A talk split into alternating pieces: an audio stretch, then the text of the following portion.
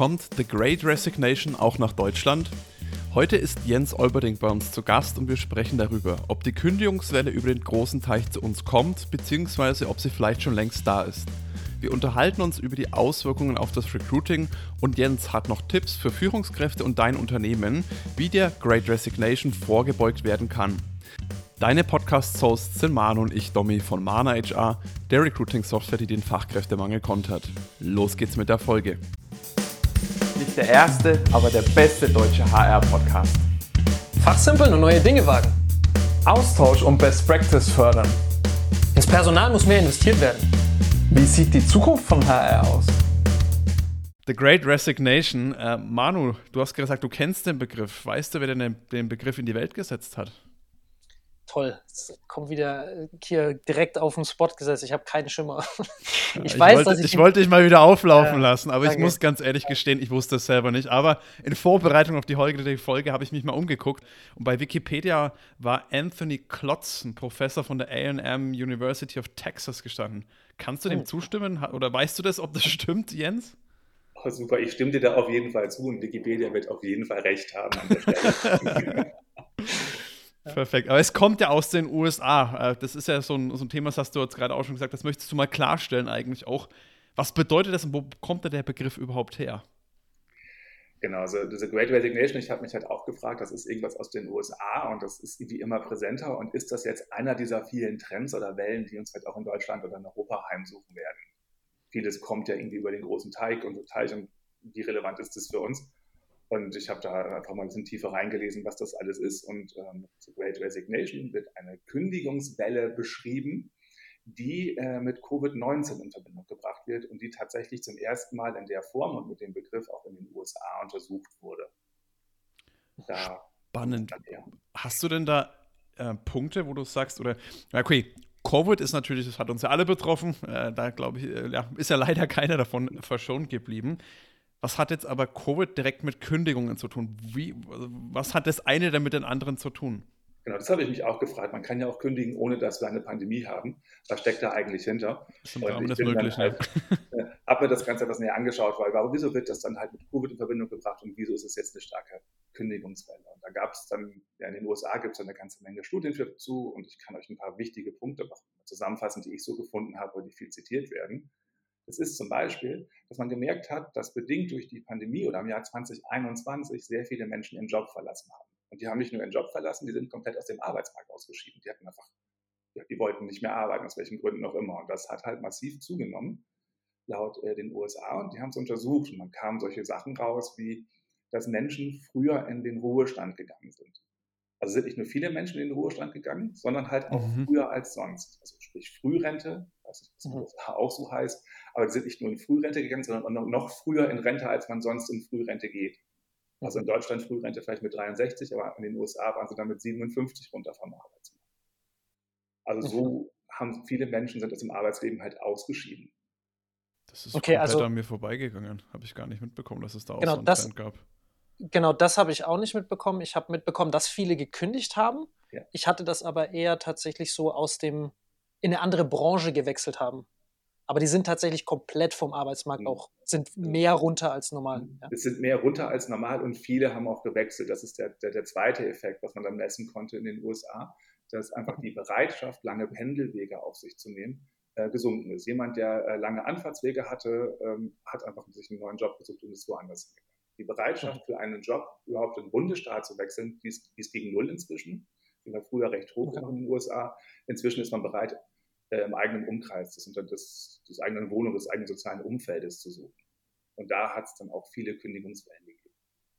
Und ah, wenn wir dann zum Beispiel sehen, ich glaube, Airbnb war es, die vor kurzem, die sitzen ja in der Bay Area in San Francisco, wenn ich es richtig weiß, die haben vor kurzem dann äh, auch gesagt, ihr könnt von überall arbeiten, wo ihr wollt. Mhm. Mhm. Also, so Ergebnis Arbeiten ist natürlich großartig, wenn ich irgendwo im Middle of Nowhere in den USA meinen Lebensmittelpunkt habe und kann aber zu einem Gehalt von in San Francisco weiterarbeiten. Da gab es dann halt auch viele Veränderungen, Wechsel, die ähm, auch Kündigungen herbeigeführt haben, halt von Unternehmen, die, ja, keine Ahnung, Wisconsin ist, glaube ich, mittendrin, ähm, dorthin gegangen sind. Mhm. Ist das jetzt ein Trend? Ist denn das was, was jetzt auch wirklich komplett nach Deutschland rüberkommt. In letzter Zeit lese ich jetzt da auch immer wieder häufiger auf LinkedIn und Xing. Und kannst du da was sagen? Wie weit sind wir denn schon? Ist es vielleicht sogar schon längst in Deutschland angekommen? Das Spannende in den USA, einfach die Bereitschaft, weniger Pendelwege in Kauf zu nehmen oder umzuziehen oder eher den Job zu verlassen, wenn er nicht mehr passt oder gar ganz aus dem Arbeitsmarkt auszuschalten, ist ja katastrophal. Wir haben eh zu wenig Arbeitskräfte und dann gehen halt die, die noch arbeiten könnten, früher komplett raus. Das ist schon, also wird halt alles noch einiges knapper. Man kann es eigentlich ganz grob zusammenfassen mit dem Satz, dass der Stellenwert der Arbeit einfach an Bedeutung verloren hat für Menschen. Früher war Arbeit, oder wenn ich jetzt mal aus einer deutschen Sicht spreche oder wenn ich auch an meine Eltern denke, Arbeit war das Wichtigste, in Lohn und Brot zu stehen, ohne Lücke im Lebenslauf. Das war einfach mal das ultimative Goal. Das war mhm. gesellschaftlich anerkannt. Alles andere ist nachgelagert. Erst die Arbeit, dann die Familie, dann ich. In der Reihenfolge, aber Arbeit ganz weit oben. Ähm, was sehr ähnliches können wir in Deutschland beobachten. Da, äh, da gibt es die, ähm, der Gallup macht ja regelmäßig Studien. Ähm, mhm. Ich glaube, die bekannt ist die zur Arbeitnehmerzufriedenheit, wo man seit Jahren erzählt, dass keine Ahnung, zwei Drittel aller Arbeitnehmer bereits innerlich gekündigt haben. Inzwischen haben die die Studie ein bisschen oder haben eine neue veröffentlicht und die ein bisschen verändert. Und in der letzten haben sie untersucht, wie viele Menschen dann aktiv auf Arbeitssuche sind, bedingt durch die Pandemie zum Beispiel. Und die kam halt zu dem Ergebnis, dass in diesem Jahr aktuell 14 Prozent aller Arbeitnehmer aktiv auf Arbeitssuche sind. Das heißt, die, sind, die haben nicht vor, den Job zu wechseln, sondern die sind jetzt auf der Suche nach einem neuen Arbeitgeber. Und das mhm. ist auch getriggert durch Dinge wie geringere Fahrzeiten zum Beispiel oder halt die Möglichkeit von zu Hause zu arbeiten. Eben die Bedeutung von Arbeit auch in deren Leben hat abgenommen. Und sie möchten, jetzt kommen wir mal den Covid-Bezug hin, mehr Zeit mit ihren Lieben verbringen, mit, ihren, mit ihrer Familie, in ihrem sozialen Umfeld, mit den Dingen, die auch noch wichtig sind, neben der Arbeit. Mhm. Da gab es halt bedingt durch die Pandemie eine Verschiebung, als wir alle gemerkt haben, oh, es ist dann doch ein komisches Virus und wir wurden uns unserer Endlichkeit vielleicht ein bisschen mehr bewusst, dass das gar nicht so weit weg sein könnte. Oder wir wurden in unserem sozialen Leben ein bisschen eingeschränkt und haben gemerkt, wie wertvoll Freunde sind, die wir auch noch treffen können, weil im Lockdown war es ja auch reduziert, mit welchen Menschen man sich treffen kann und wie wichtig ist, diese zu haben, gab es halt diese Verschiebung, Stellenwert der Arbeit runter und das eigene, man könnte es mit Work-Life-Balance titulieren, damit große Buzzwords bedienen würden, ging halt rauf. Dinge, die mir persönlich wichtig sind. Arbeit ist weniger wichtig, aber mein Umfeld wird mir wichtiger. Das ist so eine Verschiebung, mhm. die Covid ein bisschen mehr getriggert hat, die aber vorher auch eigentlich schon da war.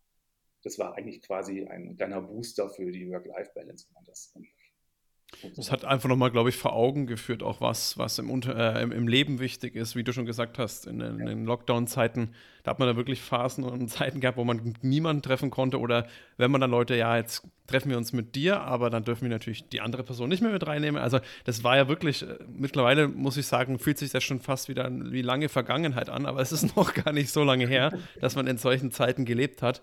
Ähm, das ist schon wirklich verrückt.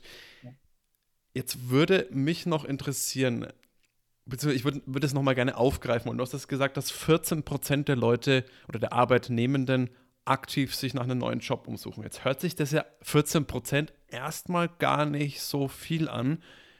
Aber wenn man mal drüber nachdenkt, aktiv suchend heißt ja die wirklich, wie du schon sagst, die wirklich aktiv sich nach einer neuen Sache umschauen, die sagen, ich habe beschlossen, ich gehe hier weg ich will was anderes.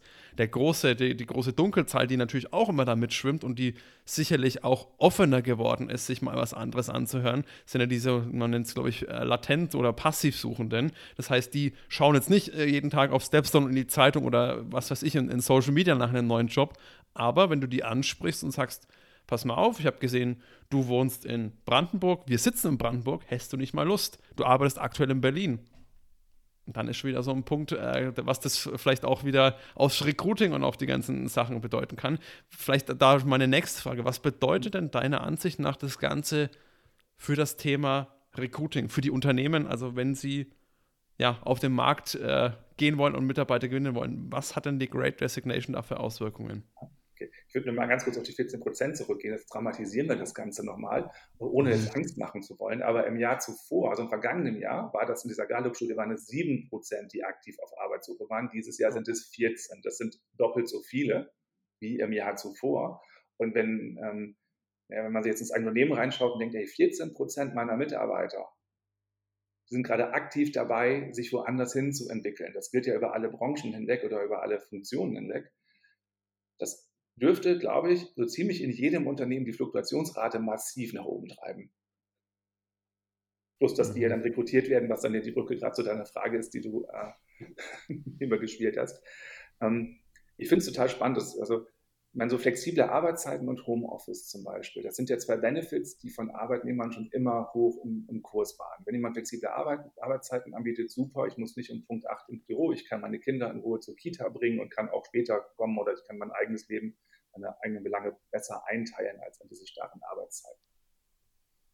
Das haben ja noch viele Unternehmen irgendwie bieten können oder möglich gemacht haben, aber Homeoffice war ja immer so ein Stiefkind. Also viele Unternehmen waren, also oft hatten da Menschen Bauchschmerzen mit, dass Menschen von zu Hause arbeiten dürfen. Man technisch nicht ausgestattet und man wollte nicht, dass sie das. Die liegen ja eh nur am Sofa daheim rum, ne? War ja immer das klassische ja. Bild, was viele Gegner da im Kopf hatten. Wenn ich das Ganze nicht kontrollieren kann, dann schaffen wir auch nichts. Genau. Und ähm, jetzt bedienen wir ganz viele klassische Stereotypen und tun ganz vielen Führungskräften Unrecht, aber es gab oder gibt wohl heute auch noch viele Unternehmen, die sich schwer tun mit dem Homeoffice. Andersrum haben wir durch die Pandemie gelernt und durch den die staatliche Anordnung, was nicht, aber die staatliche Empfehlung ist dringend zu tun, ähm, dass es möglich ist. Das heißt, ähm, wir haben Erfahrungswerte damit gesammelt, dass es geht. Es ist schwierig, das Ganze zurückzurudern. Und ähm, Arbeitnehmer haben gemerkt, es geht. Das heißt, sie können es auch fordern. Und so ist inzwischen eigentlich flexible Arbeitszeiten und Homeoffice da, wo es möglich ist. Klar, also im produzierenden Bereich und in Dienstleistungsbereichen in der Gastronomie und Hotellerie ist es jetzt etwas schwieriger umzusetzen, einfach als Standard geworden. Das heißt, selbst die Unternehmen, die das vorher nicht anbieten wollten im Recruiting, müssen das jetzt tun, auch wenn sie Bauchschmerzen haben, damit sie überhaupt noch relevant sind auf dem Arbeitsmarkt. Weil das ja eine Forderung der Arbeitnehmer ist. Und früher war das ein Goodie. Hey, meine Firma bietet Homeoffice an, ich habe flexible Arbeitszeiten. Und vielleicht ist es heute noch ein Goodie, aber in, in, einem halben Jahr würde ich sagen, ist es Standard. Wenn du das als Arbeitgeber nicht im Portfolio hast, diese beiden Punkte, dann bist du halt auch bei den Top-Talenten nur bei keinem Softwareentwickler mehr überhaupt im Set drin. Das, was sich bei dir bewirbt. Hast du da auch ein paar Indikatoren, wo man sagt, weil oder flexibles Arbeiten kann ja wahnsinnig viel und auch wahnsinnig wenig heißen. Äh, muss man ein bisschen genau, hast du da vielleicht ein paar Punkte, wo man sagt, das muss dann auch da sein, also zum Thema flexibles Arbeiten als auch Homeoffice, dass das die Leute dann wirklich als interessant, als spannend wahrnehmen? Mit den Leuten meinst du jetzt die, die, die Bewerber, oder? Genau, das Bewerber heißt es zum Beispiel, müssen, reden wir hier einen Tag Homeoffice, damit sind die Leute happy, müssen das komplett möglich sein, fünf Tage aus dem Homeoffice zu arbeiten, respektive flexibles Arbeiten oder äh, flexible Arbeitszeiten ist es ja dann meist auch damit so ein Stück weit einhergehend, heißt es, sind die Leute da heutzutage unterwegs und sagen, ja, jetzt wenn ich Gleitzeit habe, so dieses, was es ja auch schon länger gibt, so zwischen acht und neun kannst du anfangen, oder muss das wirklich heißen, ich arbeite von 8 bis 11, dann merke ich, es geht nichts mehr, gehe erstmal drei Stunden mit meinem Hund außen spazieren und arbeite dann sozusagen ein Stück weit später nach abends. Was, was heißt denn das oder was, was denkt, äh, sind denn da so die Erwartungen der Bewerbenden heutzutage? Ich glaube, das kommt sehr stark davon ab, woher du kommst. Ich glaube, Softwareentwickler sind, was das angeht, wenn wir jetzt mal in Berufsfeldern denken, Berufsgruppen schon, ähm, nennen wir es mal verwöhnt oder da ist es äh, schon mehr gang und gäbe. Äh, ich arbeite selbst gerade sehr viel mit ähm, Steuerbüros zusammen oder Steuerkanzleien, die sich unglaublich schwer tun mit diesen Konzepten von äh, flexiblen Arbeitszeiten. Und für die war schon die, die Regelung von, du darfst um neun anfangen statt um acht, oder zwischen acht und neun darfst du anfangen, äh, ein riesiger Schritt. Und äh, was, wo ich innerlich dachte, ich war halt auch sehr viel in der Softwareentwicklung, wie kommt das am Arbeitsmarkt an, flexible Arbeitszeiten kannst du Uhr anfangen, hättest du mich jetzt nicht mit begeistern können äh, für die Bewerber, mit denen wir da gesprochen haben, die haben Bauklötze gestaunt. Also für die mhm. war das wow. Ähm, war, hat, bietet in der Branche gerade noch keiner an. Das ist komplett neu, super. Und dann kann ich auch noch nach Rücksprache im Homeoffice arbeiten. Also nicht nach Rücksprache. Bleibe halt einfach zu Hause, klappt mein Rechner auf und arbeite, wäre mein Gedanke gewesen. Aber für die war es toll, wenn sie es vorher abstimmen konnten und die Möglichkeit hatten, von zu Hause zu arbeiten. Wie weit sich das dann tatsächlich verschiebt auf 100% Remote von zu Hause aus, branchenabhängig und es wird ja sicherlich auch noch genügend Arbeitnehmer geben, die auch gerne einen Tag im Büro sind. In der Hoffnung, dass sich die anderen Kollegen auch für diesen Tag entschieden haben, damit man sich wirklich auch trifft. Super, weil es ist ja dann für manche Branchen, jetzt wie du schon sagst, Steuerberater eigentlich auch gerade eine, eine absolute Chance, wenn man da ein bisschen der Vorreiter ist, komplett aus dem Markt oder sagen wir, aus der Masse herauszustechen, wenn man sagt eben, und muss dann jetzt gar nicht alles von links auf rechts umdrehen und sagen, wir arbeiten alle von Anywhere, wie das sozusagen äh, Airbnb so gemacht hat, ist sehr, sehr spannend. Auf der anderen Seite ist natürlich eine Sache, dass man jetzt merkt, oder das hast du gerade mit der Statistik bestätigt, dass die Leute nicht mehr davor zurückscheuen, auch mal zu wechseln, einen Job zu wechseln, auch mal zu kündigen. Ja. Jetzt ist das natürlich für viele Führungskräfte auch wieder eine ganz neue Herausforderung, weil wenn jeder weiß, es kann jederzeit passieren, das Thema, oder ich weiß nicht, ob man das immer als Loyalität bezeichnen kann, die so ein bisschen weniger wird, geringer wird, habe ich ja als auch Führungskraft wieder ganz neue Herausforderungen. Denkst du, da muss man als äh, Leader auch ein Stück weit auf diese Punkte mehr eingehen, mehr sensibilisiert dafür werden? Ja, also ähm, definitiv, weil wenn ich jetzt die Möglichkeit habe, meine Mitarbeiter dem Homeoffice heraus arbeiten zu lassen, dann kann ich ja äh, bundesweit oder weltweit, je nachdem wie mutig ich als Unternehmen jetzt auch bin, zu rekrutieren. Das heißt, ich habe ganz andere Möglichkeiten, Arbeitskräfte anzuziehen. Auf der anderen Seite, wenn das alle anbieten und das zum Standard wird, haben ja ganz viele Arbeitskräfte auch die Möglichkeit, sich bundesweit zu bewerben. Das heißt, sie sind jetzt auch nicht mehr darauf angewiesen, einen Arbeitgeber zu finden, der in der Nachbarschaft liegt. Da ist dann einiges drin. Und das heißt, das hilft dann halt auch nicht, die Fluktuation zu verringern, weil wenn das sowieso zum Standard wird, dass das alle anbieten, was sicherlich sehr bald kommen wird, dass es ein Standard ist, braucht es Mittel und Wege, wie kann ich denn meine Mitarbeiter binden und halten. Und das größte Mittel, um Mitarbeiter zu binden oder zu halten, ist aus meiner Sicht nach wie vor die Führung. Es gibt also sehr, sehr viele Sachen. Wir können über Unternehmenskultur sprechen und über eine Teamkultur und all diese Dinge, das ist super. Wenn die Unternehmenskultur super ist und mein Team ist nett, aber mein Chef ist weiterhin eine schwierige Person, mit der ich nicht so gut zurechtkomme, oder die mich selber nicht fördert mit den Dingen, die ich gerne machen möchte oder die in mir keine gute Arbeitskraft sieht, ist das immer noch der größte Grund, warum ich wechsle. Das heißt, ähm, ja, Mitarbeiter verlassen ja Führungskräfte und kein Unternehmen. Das ist ein Spruch, den sicherlich viele von uns schon mal gehört haben. Das heißt, auch die Führungskräfte, oder ich würde sagen, das ist das größte, das größte Heilmittel gegen eine drohende Kündigungswelle, die jetzt durch die Great Resignation angetriggert ist, ist tatsächlich auf Mitarbeiterbindung zu setzen und ähm, auf neue Aufgaben in der Führung. Ganz kurz, Hast du heute schon was über die Great Resignation gelernt? Dann bewerte unseren Podcast jetzt auf Spotify oder Apple Podcast. Das hilft uns mehr, als du dir vorstellen kannst. Danke und weiter geht's. Hast du da eine bestimmte Ansatzpunkte, wenn jetzt jemand sagt, ja, ich möchte mich da ein bisschen besser aufstellen zum Thema Mitarbeiterbindung? Mir hat in dem Zusammenhang ein Buch von Mark Buckingham sehr gut gefallen. Das heißt Love and Work, Liebe plus Arbeit, hat dann also ein Plus geschrieben. Äh, das war eine, riesen, eine weltweite Studie, wie man Mitarbeiterbindung oder Führung und Mitarbeiterbindung verbessern kann. Das ist vom ADP Research gemacht, also 50.000 Menschen weltweit befragt. Und die haben halt geschaut, was ist denn tatsächlich Menschen wichtig, wie kann ich sie binden, wann ist ein Mitarbeiter zufrieden. Das ist was recht Aktuelles.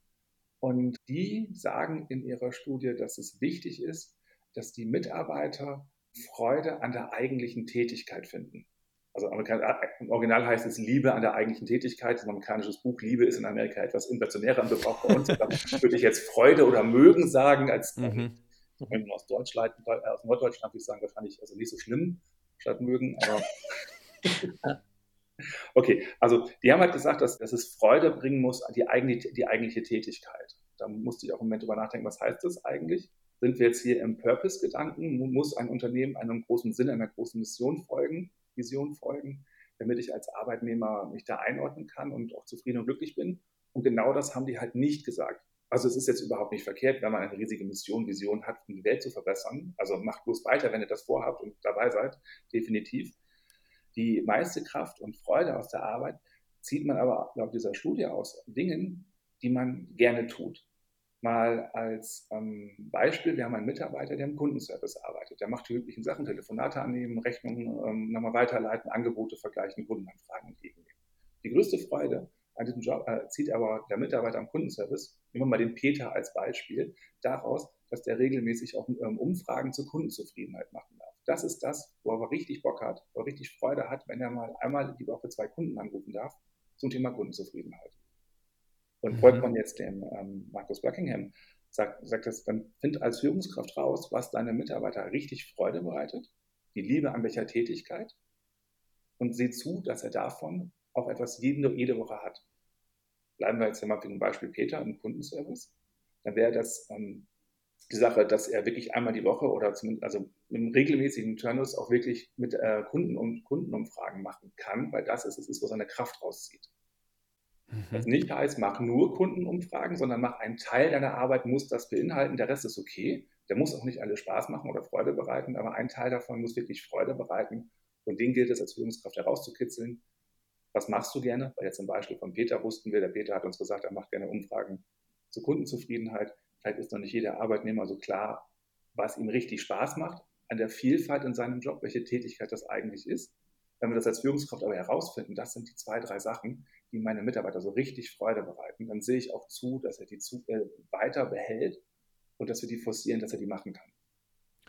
Ist man da, jetzt hat, hast du mich ja ein bisschen zum Nachdenken gebracht, ist man da im Endeffekt an einem Aufgabengebiet, was eben einem Buchhalter, einem Industriemechanikerin, was auch immer zugewiesen ist, ist man da limitiert oder sollte man als Unternehmen vielleicht auch sagen, mache ich vielleicht, weiß nicht, wenn jemand jetzt zum Beispiel, wir hatten mal einen Podcast-Gast, der, der ging es ums Thema Kochen, wo die gesagt hat, das hat eigentlich mit der eigentlichen Tätigkeit gar nichts zu tun, aber wenn die Person gerne kocht, könnte man überlegen, ob man eine Stunde oder zwei Stunden äh, in, in der Woche dafür freischaufelt, dass diese Person kochen kann, weil es sich dann einfach wohler fühlt und mit dem Unternehmen mehr verbunden fühlt. Ist das was, wo du sagst, so kann man oder sollte man auch denken oder ist das schon wieder für die breite Masse eher unwirtschaftlich gedacht? Jetzt bringst du mich ins Nachdenken. Ähm, ich habe jetzt tatsächlich, also der, der, Markus geht in seinem Buch halt so weit nicht, der bleibt halt schon immer in den Rollen. Äh, und ich dachte auch erst so, boah, das Leben ist doch kein Ponyhof und Arbeit ist Arbeit und die kann halt nicht zu 100% Spaß machen. Ähm, kann sie schon, aber die Erwartung sollte man vielleicht nicht haben, dass einfach alles ein Riesenspaß ist. Mhm. Er schreibt, beschränkt es halt so oder sagt, es muss nur ein Teil sein. Ich glaube, er zieht nachher 20 Prozent ran als Empfehlung. 20 Prozent aller Tätigkeiten sollen Tätigkeiten sein, die am Arbeitnehmer wirklich Freude äh, bereiten, weil das sorgt dafür, dass er gebunden ist. Ob wir das jetzt so weit treiben können und dass es sinnhaft ist, dass Mitarbeiter dann kochen oder andere Dinge, kann sicherlich wertvoll fürs Unternehmen eingesetzt werden. Ich hatte mal eine, es war eine, eine, Mitarbeiterin in einem Unternehmen, in dem ich gearbeitet habe, die äh, war eigentlich im Vorruhestand und die war, hatte keinen, keinen richtigen Job mehr im Unternehmen, war aber noch so ein bisschen da. Und was sie richtig gut konnte, war Apfelkuchen backen. Mhm. Und das ist jetzt nicht gelogen, die konnte richtig gut Apfelkuchen backen, hatte sie riesige Freude dran und sie wollte halt irgendwas noch fürs Unternehmen tun. Es gab so ein paar Gründe, warum sie noch zwei Jahre irgendwo tätig sein wollte. Es gab aber keine, keine produktiv sinnvolle Beschäftigung, in Anführungszeichen. Die hat dann zwei Jahre lang jede Woche um zehn Apfelkuchen gebacken, die verteilt worden sind. Was wahrscheinlich auch für das Arbeitsklima und Unternehmensklima einen wahnsinnigen Mehrwert gebracht hat, was ja auch dann wiederum produktiv ist, auch wenn es jetzt nicht direkt umzusetzen ist in irgendwelche Euros äh, sozusagen. Das, das, war eine super Sache. Jeder hat sich darüber gefreut und es hatte durchaus auch ein bisschen hier PR-Effekt. Also es war durchaus dann auch im Employer Branding, im Personalmarketing mit drin, ähm, dass es diese Frau im Unternehmen gibt, die für uns Apfelkuchen backt. Also, mhm. ja. Aber das führt, glaube ich, in eine ganz andere Richtung jetzt. Ja, aber doch, ich, ich denke trotzdem mal spannend, auch mal solche Gedanken nachzudenken, weil ich glaube, dass da limitieren wir uns äh, im HR, aber auch bei, in den Unternehmen selbst immer ein Stück weit zu weit in, in manchen Sachen und einfach, man, man, erkennt gar nicht, was für Chancen da auch wirklich bestehen. Auch wie gesagt, das Thema, wie binde ich Mitarbeiter an mein Unternehmen? Jetzt kannst du natürlich sagen, wenn du hast ein Unternehmen, was nicht wahnsinnig, die machen die Welt grüner machen, oh, dass das alles umweltfreundlicher ist, dann hast du automatisch was, wo du sagst, da ziehen die Leute mit, da wollen die bei dir bleiben, weil die glauben an diese Vision. Bist du jetzt ein Hersteller von Präzisionswerkzeugen? Weiß ich nicht, dann ist es halt schon ein bisschen schwieriger. Vielleicht muss man da halt ein bisschen kreativer werden und auch da in das Thema Mitarbeiterbindung, was natürlich auch eine Führungskraft vielleicht wieder eine Verantwortung haben könnte, zu sagen, hey, ich finde wirklich heraus, was macht meinem Mitarbeitenden Spaß und vielleicht unterstütze ich die auch sogar ein Stück weit dabei, einfach das, was mir wirklich Spaß macht, rauszufinden. Und dann schaue ich, ob man das dann wirklich macht. Stehen natürlich vielleicht mal auf einem anderen Blatt, ob dann der Mitarbeiter, wenn der, der gerne kocht, mal da in der Kantine mitmachen kann und einmal die Woche sein eigenes Gericht ein paar Leuten dem Team kochen kann. Hey, kann auch wieder einen sehr positiven Effekt haben. Ich glaube, das sollte man sich auch gar nicht so unbedingt äh, ja, so, so engstirnig sozusagen das ganze Thema angehen. Ich, ich glaube auch, wenn ich da mal äh, rein, reinspringen darf, äh, ich glaube auch, das sollte man nicht außer, außer Acht lassen. Allein schon vor dem Hintergrund, wer, was ist Alternative B? Ne? Was ist die, die Konsequenz daraus, wenn du es nicht tust? Ne? Dann im Worst Case verlierst du den Mitarbeiter und dann, dann schaufel ich lieber fünf Stunden frei, wo der kochen kann oder malen kann oder Podcast machen kann, keine Ahnung, was ja. dem halt taugt. Und habe ihn 35 Stunden dann noch oder wie auch immer die Arbeitszeit dann ist, als dass er weg ist in einem anderen Unternehmen, wo die ihm halt das eine Stunde zur Verfügung stellen oder so, oder einen Dicken mehr. Und dann hast du aber 40 Stunden verloren und musst direkt anfangen zu suchen, Recruiting und, und diese ganze Maschinerie anwerfen, was um ein Vielfaches teurer ist, als fünf Stunden kochen zu lassen, was vielleicht sogar, wie du es angesprochen hast, Jens, irgendeinen positiven Effekt haben kann, Employer Branding, äh, Unternehmensatmosphäre und so weiter und so weiter. Ähm, ich musste auch an uns so ein Stück weit denken. Ich meine, wir sind da sehr radikal fast schon. Ne? Also bei uns werden die Leute eingestellt und dann gehen wir tatsächlich auf die Suche mit denen, was taugt denen. Und wie mhm. können wir das, was denen taugt, bei uns im Unternehmen unternehmensförderlich einsetzen, sage ich mal. Ne? Das ist eine sehr radikale Herangehensweise an die ganze Nummer. Ne? Das ist jetzt sicherlich auch äh, so nicht immer umsetzbar, ne? Aber man kann das ja in kleinen Schritten tun. Ne? Dieses, dieses mal eine Stunde kochen, mal eine Stunde backen, Apfelkuchen. Das sind so Kleinigkeiten, die kann, kann glaube ich, jeder tun, um dieser Great Resignation auch, dass die einen nicht so hart trifft im Endeffekt. Ne? Das ist, glaube ich, sowas, da sollte man nicht sich selbst in eine Box packen und da versuchen dann nur in der Tätigkeit zu denken, sondern vielleicht auch ein bisschen außerhalb.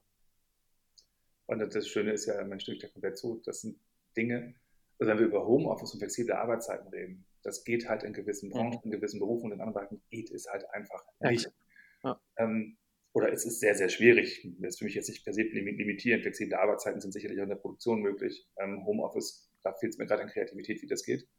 Es gibt ähm, Heimarbeit, habe ich die Woche mit jemandem gesprochen oh, dazu, ja. der mit das mal wieder auf den Rad. Das ist natürlich jetzt auch nicht in der Masse umsetzbar, äh, aber Michael Lüpping war das an der Stelle ein kurzer Shoutout an dich. Der hat mir das auch wieder in den Kopf gepflanzt. Es gibt sogar in der Produktion Möglichkeiten, ab und zu mal einen Tag Homeoffice oder vielleicht einmal im Monat das anzubieten. Also ich glaube, da, da kann man schon auch mal ein bisschen da über die, die Grenzen hinausdenken und vielleicht mal in die Vergangenheit gucken, was damals schon mal funktioniert hat weil ich glaube auch jetzt die, die, die Mitarbeiterbindungskonzepte, Dinge, die auch die, die Manuel da gerade angesprochen hat, das kann man ja tatsächlich überall tun. Dafür brauche ich keine Software, keine Büroarbeitskraft. Das kann ich genauso jemandem, der im Service arbeitet, im Hotel oder in der Gastronomie oder in der Produktion am Band. Auch hier kann man fragen, was machst du gerne tun, was ist deine große Passion, was bereitet dir hier Freude? Das ist ja über alle Branchen dann tatsächlich hinweg möglich und wir sind dann nicht nur in diesen Berufen, in denen sich sonst gefühlt New Work immer dreht ist ja ganz mhm. gut irgendwie gefühlt eine Bubble, die im Bereich Dienst, also Software, Dienstleistung, IT unterwegs ist. Mhm. Hast du denn da irgendwie eine, ich sag mal, eine Herangehensweise, eine Vorlage, wie Führungskräfte idealerweise vorgehen sollten, um einfach das, was den Mitarbeitern Spaß macht, herauszufinden, ist das wirklich ein Gespräch? Sollte man da eine anonyme Umfrage erstmal machen? Wie geht man dann sowas am besten in der Praxis, sage ich mal, an? Also ich finde ja, ein Gespräch ist da am einfachsten, definitiv, bevor wir dann noch eine weitere Umfrage starten. Ich meine, was, was würden wir machen? Also als Führungskraft wäre es ja ganz einfach zu fragen, keine Ahnung, was hat, also wenn wir jetzt nicht davon, wenn wir immer davon aus, dass der Mitarbeiter halt noch für sich gar nicht so genau erkannt hat, was ihm richtig viel Freude bereitet, weil es halt einfach jeden Tag so ein bisschen passiert ist, muss auch ein Bewusstsein dafür geschaffen werden. Das ist immer so ein bisschen ansatzweise in Persönlichkeitsentwicklung da drin. Ganz einfache Fragen wären, die man vielleicht zum Check-in eines Mitarbeitergesprächs oder zu einem 1 und 1, was man regelmäßig hat, oder zum Gespräch, wo man sich trifft, einfach stellen kann, wäre wie, äh, was hat dir letzte Woche gefallen, was mochtest du nicht, was sind denn deine Prioritäten für die kommende Woche, die Dinge, die wichtig sind, sind meistens auch die Sachen, die einem gefallen, beziehungsweise gibt es da vielleicht eine Korrelation, oder auch die Frage, wie kann ich am besten mal unterstützen und helfen. Mhm. Muss man da den Mitarbeitenden auch eine gewisse Transparenz bieten, weil ich hatte in der Vergangenheit auch schon mal, war ich bei einem Unternehmen, da gab es auch diese 1 zu 1 jede Woche. Und meine Vorgesetzte hat mich dann damals gefragt, was war dein Highlight und dein Lowlight dieser Woche?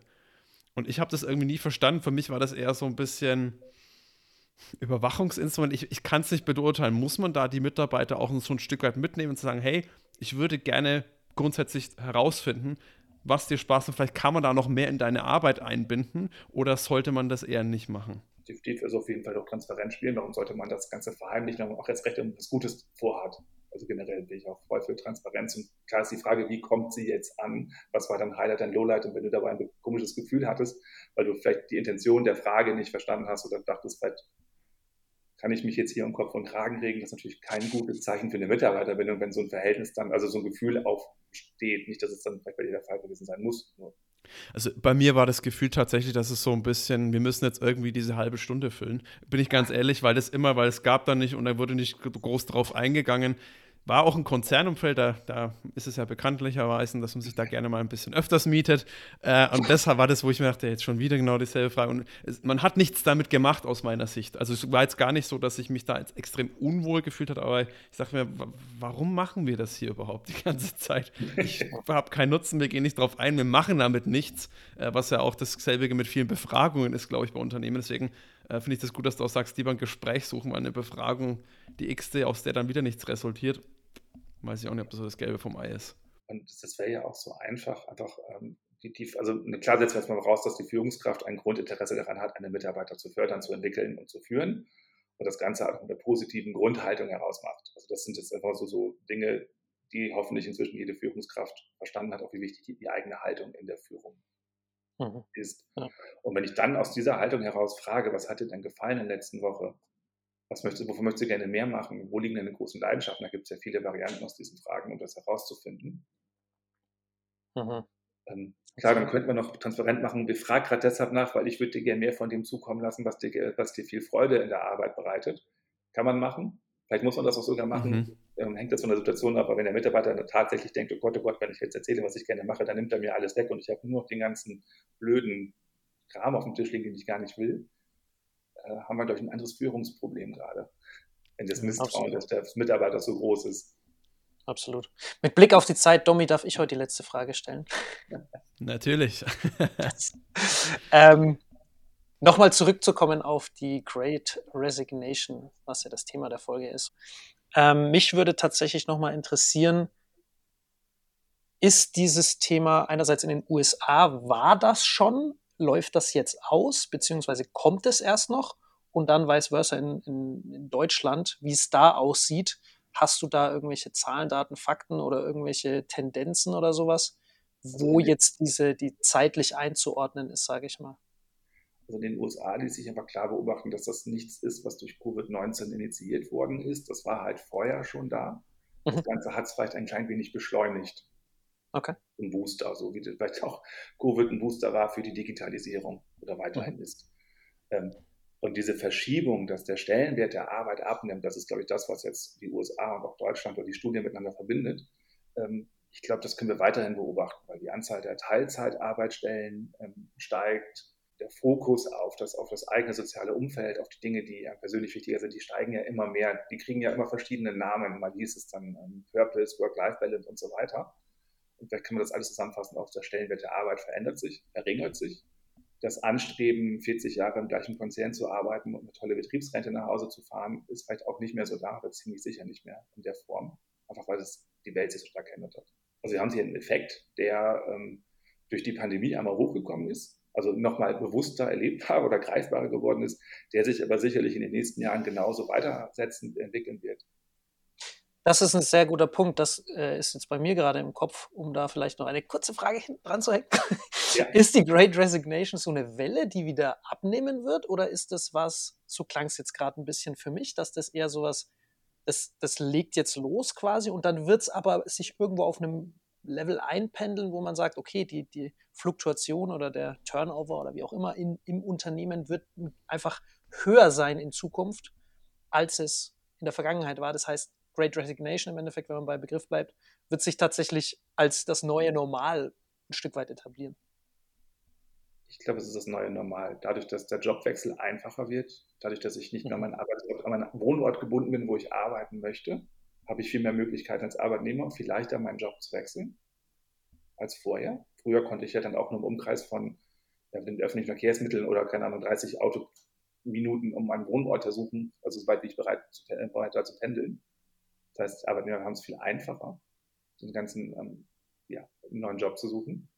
Ich glaube, die Bedeutung des, des, persönlichen Umfelds, des, eigenen Soziallebens steigt immer mehr. Dann können wir jetzt hier das Thema der Generationen aufmachen, wie jetzt die, die Millennials oder die Generation, mhm. schieß mich tot, dieses Thema anders bewertet als Vorgängergenerationen, die vielleicht weniger auf ähm, Work-Life-Balance ähm, gesetzt haben. Also denen die Betriebsrente wichtig war, erst die Arbeit und dann lange nichts und dann die Familie was zu den Zeitpunkten ja sicherlich notwendig war, so zu mhm. agieren. Inzwischen steigen ja auch Löhne und Gehälter, man kann es sich leisten, vielleicht auch in Teilzeit zu gehen oder mal eine Zeit, eine längere Sicht eine Auszeit zu nehmen. Wenn wir jetzt noch die Demografie mit reinnehmen, in den nächsten zehn Jahren werden ja, keine Ahnung, 20 Prozent aller Arbeitnehmer verrentet und es kommt ja kaum was nach, also die, die an, an, auf dem Arbeitsmarkt. Mhm. Also es werden sehr viele Arbeitnehmer, die jetzt produktiv sind, noch arbeiten können, die werden in Rente gehen und es ist entsprechend kein Nachwuchs gezeugt worden vor 30 Jahren, der das auffangen könnte. Das heißt, die Knappheit am Arbeitsmarkt wird größer, die Gehälter werden wahrscheinlich weiter steigen, die Möglichkeit, in verschiedenen Bereichen zu arbeiten, mal zu wechseln, wird größer. Also das Thema Mitarbeitersuche wird immer, immer größer und ich glaube dann auch der Schmerz, wenn jemand geht, wird umso größer, aber man weiß, ich kriege nicht besetzt. Mhm. Das ist, glaube ich, eine ganz, ganz schöne äh, Schlusssache auch. Ich meine, das ist, klingt jetzt alles ein bisschen negativ und ein bisschen beängstigend, muss man schon fast sagen. Nein. Äh, aber das Schöne ist, ich glaube, was, was man daraus ziehen kann, man kann, vor allem wenn man jetzt anfängt, da gut, gut auch was dagegen machen. Das Thema Recruiting, ich meine, da helfen ja wir auch so ein Stück weit mit, äh, aber auch bei dem Thema Mitarbeiterbindung, wenn die Führungskräfte da einfach sensibilisiert werden, mit den Leuten in Austausch gehen, kann man da wirklich gut was machen, um sozusagen dann da auch als einer der der, der strahlenden Sieger aus diesem ganzen Dilemma sozusagen rauszugehen. Äh, wenn jetzt jemand da sagt, ich möchte mich mit dem Jens mal ein bisschen näher unterhalten dazu, vielleicht auch mal, du magst ja, bietest ja auch Coachings an, wie sollen denn da die Leute am besten zu dir Kontakt aufnehmen, Jens? Also ich glaube, ich bin recht gut im Netz zu finden. Das Einfachste ist LinkedIn, mein, meine bevorzugte Plattform. Natürlich habe ich auch eine E-Mail-Adresse und ein Telefon. Ich weiß nicht, wie weit ihr solche Dinge in euren Show Notes teilt. Das können wir gerne dann. Das packe ich euch alles mal in die Shownotes rein, dann könnt ihr auf dem beliebigen Weg sozusagen Kontakt zu Jens aufnehmen. ja, sehr gerne. Also ich glaube, wenn man mich sucht, kann man mich finden. Das Wunderbar. Ich bin schon sehr gespannt, wie sich da jetzt weiterentwickelt mit The Great Resignation. Vielleicht kann man da irgendwann in der Zukunft nochmal ein bisschen eine, eine Folge, Podcast-Folge machen, da mal Revue passieren zu lassen, was zwischen unserer jetzigen Folge sozusagen und dem Punkt in der Zukunft passiert ist. An der Stelle schon mal ein riesiges Dankeschön, Jens war echt sehr inspirierend. Äh, bei mir ist heute wieder der Gedankenmotor angegangen, das hast du, glaube ich, auch schon gemerkt. Äh, und hat mir mega Spaß gemacht. Schön, dass du da warst. Super. Euch vielen Dank für die Einladung. Schön, dass ich da sein durfte. Perfekt. Dann von mir auch vielen, vielen Dank, Jens. The Great Resignation als das neue Normal, das ist so bei mir im Kopf tatsächlich geblieben. Fand ich sehr cool. Ich glaube, viele schätzen es als so ein bisschen eine Welle ein, die weggeht. Ähm, ich hatte da auch so ein Bauchgefühl, dass das eher bleiben wird. Du hast es nochmal bestätigt. Sehr cool. Vielen, vielen Dank. Mein Kopf raucht auch schon wieder. Und ich freue mich auf Runde 2. Okay, Danke dir. Gespannt. Freue mich auf eine Einladung. Wie du merkst, geben wir uns immer sehr große Mühe, wertvollen Content für dich zu schaffen, den du dann auch kostenlos bekommst. Wenn dir jetzt unser Podcast gefällt und du uns auch weiterhin dabei unterstützen willst, dann abonniere jetzt unseren Podcast auf der Plattform deiner Wahl und wir freuen uns auch über deine Bewertung. In diesem Sinne, mach es gut und bis zum nächsten Mal. Ciao, ciao.